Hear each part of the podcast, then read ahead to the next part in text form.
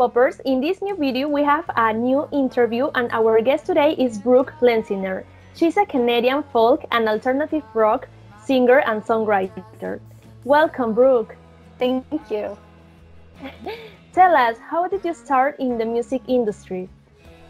Ooh, it's a little bit of a complicated answer. Um, I basically have been involved in music my entire life. Um, I grew up mm. dancing competitively, and my mom is a singer herself, so I was always involved in music. Um, yeah, but I ended up going to college for music theater, and after graduating from that program, I ended up um, working at Canada's Wonderland. Um, it's like a theme park in Toronto or outside of Toronto, um, and, they had a rock music show. Um, so it was all cover songs, but I, I, kind of started thinking about pursuing more of like a singing career after doing that. But it kind of took me years to really think about writing music myself. Like I didn't really ever think I would write my own stuff. I kind of just wanted to cover songs and you know do stuff that I already loved. Um, and it wasn't until uh, I was pursuing acting as well, and I was in a commercial um, with somebody who happened to be a music producer and I just didn't even know what a music producer was or what they did and they kind of I became close with that person and they kind of showed me you know the other side of like that side of the music industry a bit more um, and then I ended up meeting um, the music producer that I work with, uh, Guillermo, who's actually Peruvian, which is super cool. Um, and uh, yeah, and uh, he really encouraged the music I had started to write, and, and we became good friends. And, and I ended up asking him to yeah produce um, my like one of my first my first single and then from there we just worked so well together and i i don't know it wasn't something i had planned to do like writing my own music really um, until i kind of already was just doing it and then realized like it was something i loved and maybe could turn into a career oh is your producer peruvian yeah Oh, okay. I, I didn't know that. Yeah, super cool. Oh, he he lives there in Canada, or yeah, he does. Yeah, yeah. He grew up in uh, Lima, Peru, but he moved to Canada. I think I know he came here when he was 16, but I think he went back to Peru after that, and then a few years later moved to Canada. And now, yeah, he lives in he lives in Toronto for the most part, but he does go back to Peru often to see his family and stuff. Okay, so yeah, uh, I heard also a Spanish song. I mean, of Carla Morrison. Uh, yeah, you did a, yeah, you did a cover in Spanish. Yeah, so, yeah, yeah. I wanted to ask it also that um, how is your connection with the Spanish? Now I know that, and so uh, I I don't speak much Spanish. I wish I did. Um, I went to Peru in uh, I think it was September of 2019, so just this past fall, mm-hmm. with a friend of mine, and I spoke like no Spanish when I went there, and I felt kind of embarrassed about that, and I just really wished I could uh, speak mm-hmm. Spanish after that. So uh, since that, I, I got the app on my phone uh, Duolingo that teaches you languages. so Spanish a little bit on that, but um, also mm, it seems like the majority of my following is Latin American, so it just seems like a smart thing to you know be able to speak Spanish as well. So I'm working on it, working my way. yeah. I, I, love that song Eres Tú. It was um it was at the end of a movie. I can't remember what movie, and from the first time I heard it, I was like, this is such a beautiful song. And then I like looked up the translation of what the lyrics meant and loved it even more. I was like, oh my gosh, what a, mm-hmm. what a wonderful song. So yeah. And are you thinking in writing a Spanish song? Oh my gosh. one day maybe I would love to do that. I it will take me a long time because I wouldn't want to make any embarrassing mistakes. Like I'd need a lot of help with someone who's fluent and you know. But yeah, I would yeah. that would be really cool to do someday for sure. Or collaborate with someone who is fluent and you know can can we can write it together yes, kind of. Yes. Yeah for your Latin americans fans. yeah, exactly, exactly. Yeah. Yeah. well, I'm a really big Jessie Reyez fan. Uh, she's a Col- she's Colombian, but she's um, a Canadian artist from Toronto, and she mostly writes in English, but she has a couple songs in Spanish. And there's one I'm trying to learn. It's called Con el Viento, and it's just so beautiful. It's such a beautiful, emotional song, and it just yeah, it makes me really wish I could write in, in Spanish because I think Spanish is such a beautiful language, and and the music is so incredible. Mm-hmm. Yes, and I heard your single Tragedy. Oh, yeah. yes, what was your inspiration when creating this song? Oh, man. Um, I went through a really rough breakup uh, last year. Um, honestly, most of my music is about relationships um, that I've been in, romantic relationships, and that one was a really, really tough one. I mean, breakups are always hard, but that one was especially difficult for me to get over, and it was a complicated breakup in the way that I don't know, it wasn't it wasn't clear to me what exactly the reasoning was. Like I was given a bunch of different reasons for why that relationship ended from the other person. Um, and then a lot of mixed messages and then we ended up kind of having a romantic moment together a few months after we broke up and then it was just it confused me a lot and and like the day that that happened I was literally crying while I wrote that song. Like I was just like, oh man, it's a tragedy because I know I'm not supposed to love this person anymore like this, and mm-hmm. and I know that they don't want to be with me anymore, but I can't help the fact that I just I feel so brutally in love with this person still. Okay. yeah. Yeah. And that is your last single, or?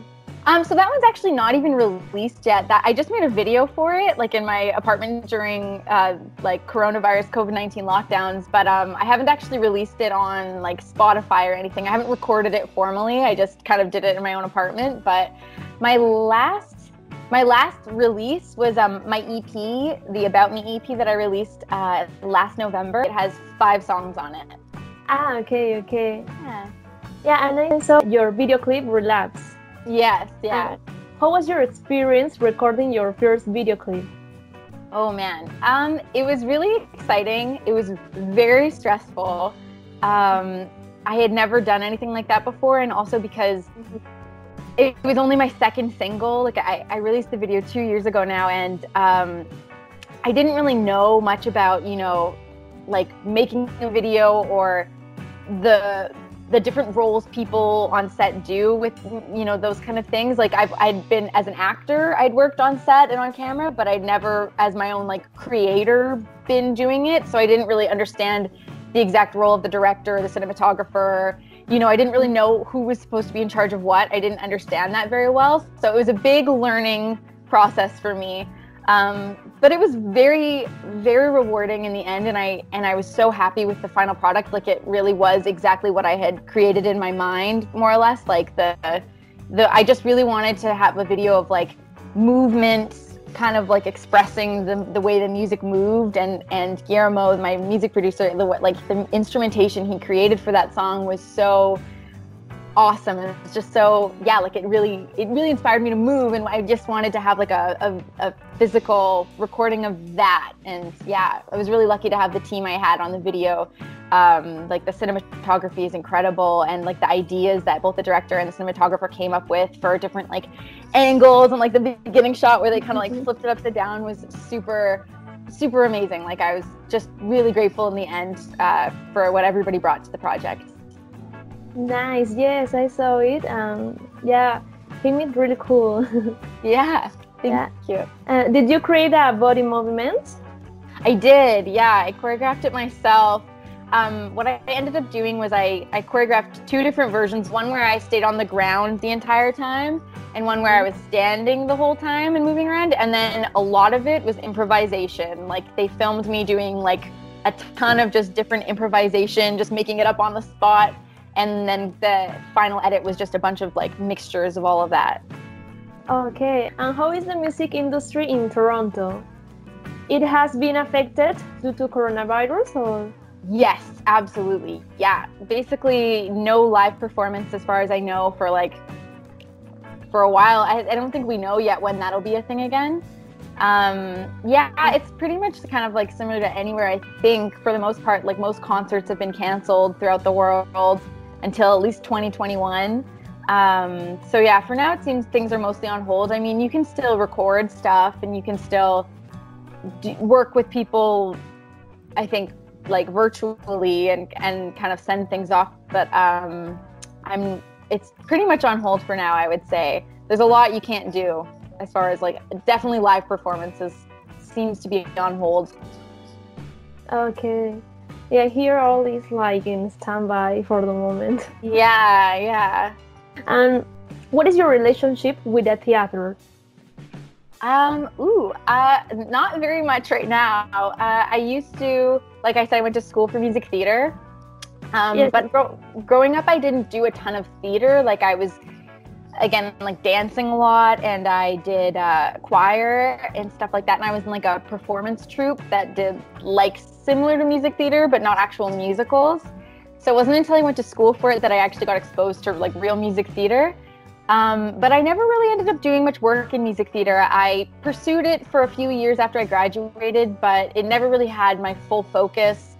Um, and I didn't really seem to have much luck with it. It just wasn't really like a good fit for me, I don't think. So I, am not super involved with theater now. Like I don't audition for it anymore. I'm not really pursuing it, but I do still. There's still some com- components of it that I really admire, and um, but yeah, for the most part, I'm not super connected to that industry anymore. Okay. What's your favorite singer?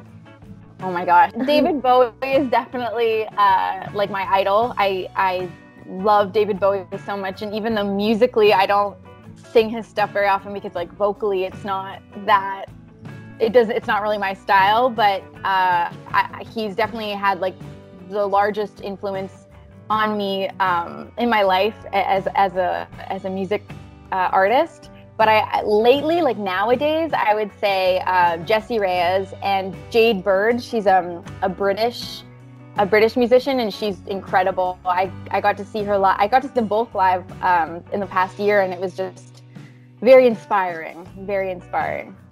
Okay. And are you thinking of migrating to USA to consolidate your career, or?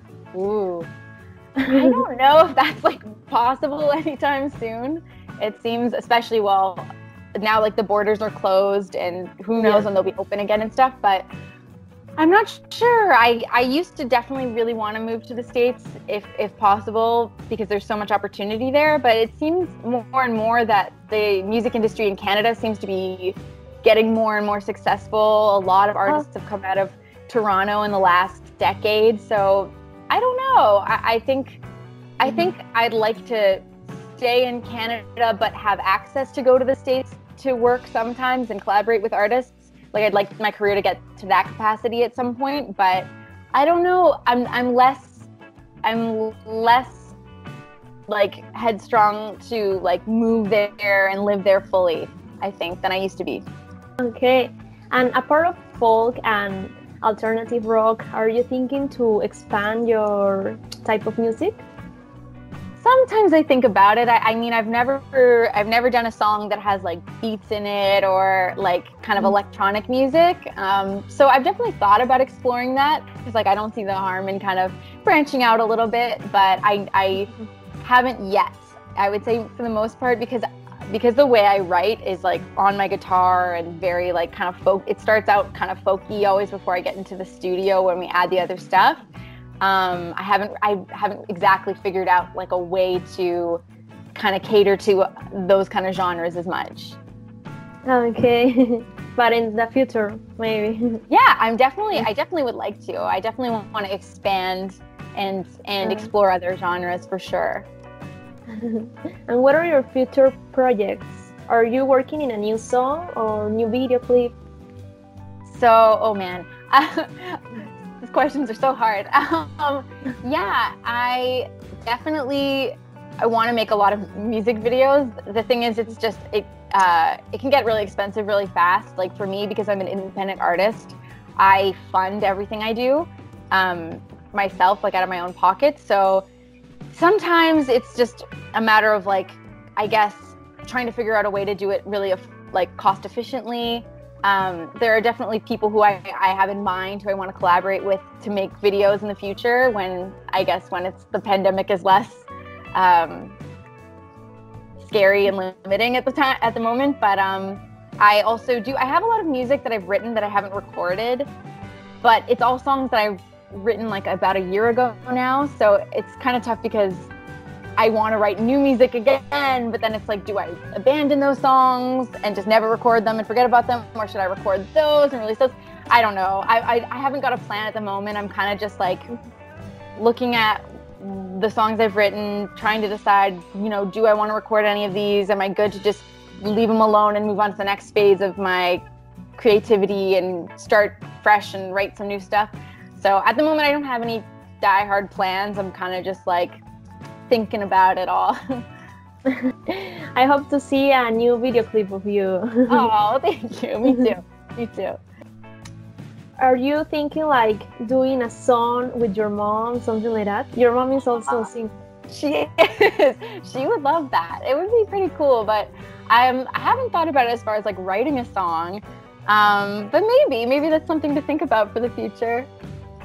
Yeah, and I read in a reading interview that your sister is also a singer.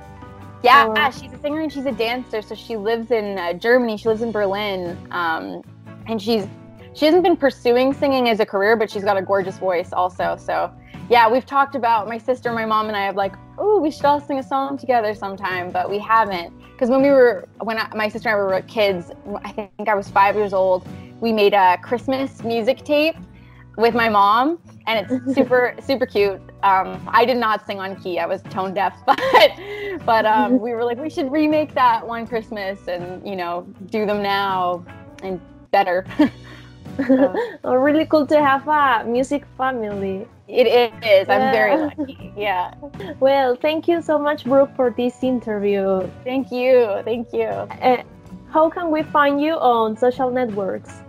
I am on Instagram at Brooke Lanziner, like just my first name, last name. Mm-hmm. Um, and pretty much the same on Facebook. I have a Facebook music page. I don't really use Twitter very much, but you can find me on Twitter, and sometimes maybe I'll tweet something. Um, and yeah, um, Spotify. You can find my music on Spotify, SoundCloud, um, iTunes, Apple Music, and, and yeah. Okay, nice. Yeah. So, guys, you know that you can follow us as Gawal Pop on all our social networks. Thank you so much, Brooke. Thank you.